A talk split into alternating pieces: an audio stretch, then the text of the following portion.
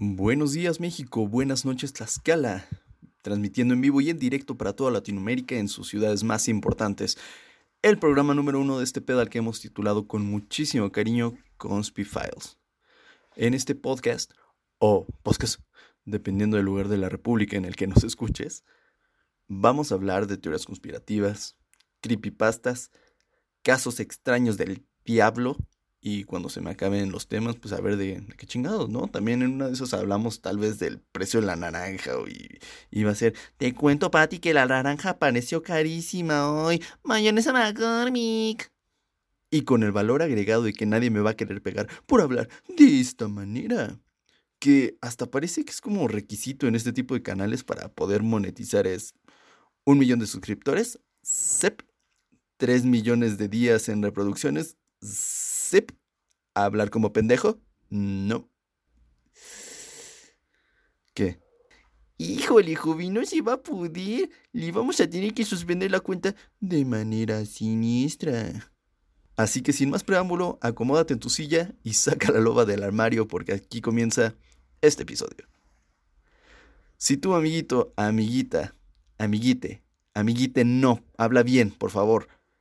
Si tú tienes menos de 20 años, obviamente no sabes quién chingados es Shakira. Y si la conoces, tal vez solo la recuerdes o tengas referencias de ella por Waka Waka eh, eh, o como sea que se llame esa pinche canción. Pero pues durante el inicio del milenio, o 2000 si estudias en VM, era básicamente Neruda con guitarra.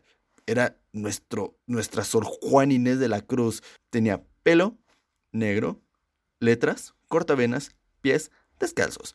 Y la música obviamente más triste del mundo, de esa que si tienes el infortunio de que Spotify te la ponga en el tráfico, tú simplemente cierras los ojos, aceleras y dejas que sea lo que Diosito quiera. Pero parece que algo importante sucedió en el cambio de milenio, porque pasó de mis días sin ti son solo un eco que siempre repite la misma canción a un mojito, dos mojitos.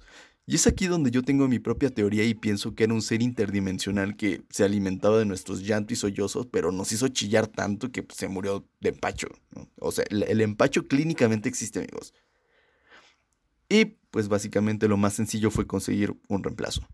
O simplemente llegó un acuerdo con la disquera en la que básicamente le dieron letra, música y probablemente hasta horarios para ir al baño. Y pues solo tenía que pararse en el estudio a grabar así, sin más. Y, pues en realidad hasta este podría ser el fin de la teoría. Pero, amigos, estamos hablando de el Internet, el bendito Internet que ha tenido las mejores hipótesis al respecto. O sea, si las personas en Internet tuvieran que cruzar la calle, no sería simplemente tan sencillo como caminar en línea recta 12 pasos. No, no, no, no. Descargarían Uber, esperarían los 30 minutos que tarda esa chingadera, darían siete vueltas a la manzana y aún así quedarían a 30 metros del destino. Y yo amigos, déjenme decirles que estoy 100% de su lado. Porque simplemente me niego a pensar que mi Shaki, que se alimentaba de, de, todo ese sufrimiento, nos lo haya dejado a ir así tan fácil. Y mi teoría favorita es que Shakira, la verdadera, está simplemente muerta y fue reemplazada por una versión rubia y plástica. Esto sí dice en diversos foros, y los de Twitter, y pues básicamente es de lo que estamos hablando en este podcast. Y aquí es donde me gustaría que nos detengamos a analizar esto por un momento. O sea, existe un cambio no solo físico, y me refiero a no solo el pelo güero, sino también facciones, altura, peso, y además de lo vocal que tal vez ah, medio se podría justificar con el cambio de ritmos, porque no es lo mismo abrir tu corazón que, que sacar la loba en el armario, ¿no? Otra de las grandes incógnitas es, ok, va, te la compro. La disquera te dijo qué y cómo cantarlo pero también ni una rolita, ni un versito, nada como de lo de antes, es aquí verdaderamente sospechoso. ¿Por qué sospechoso? Porque, ok, la gente es huevona y no, y si te dicen qué hacer y cómo hacerlo, pues bien, bien, mejor.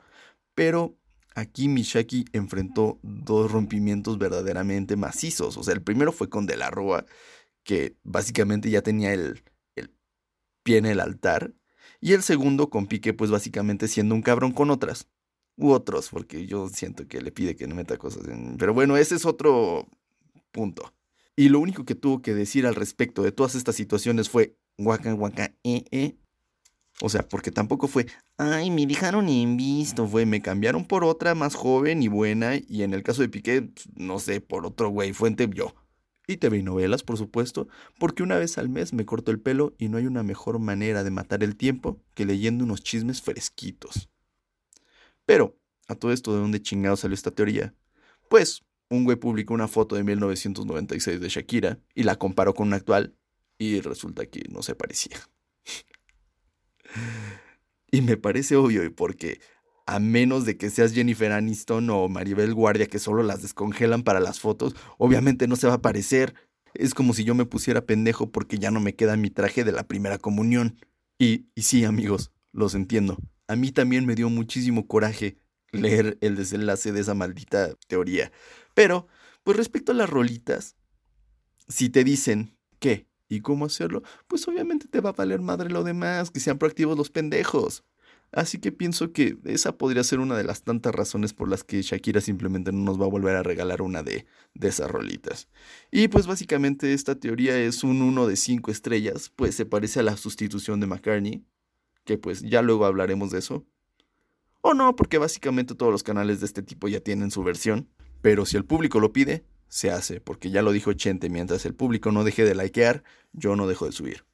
Y si bien esta teoría también tiene puntos fuertes, no ha sido tan popular como para que sea mejor construida. En realidad los puntos fuertes se llegan hasta contradecir si medio lees un TV novelas. Pero bueno. Y en realidad nos deja con la duda de si algo no puede arruinar el cochino, cochino dinero que nada da y todo quita.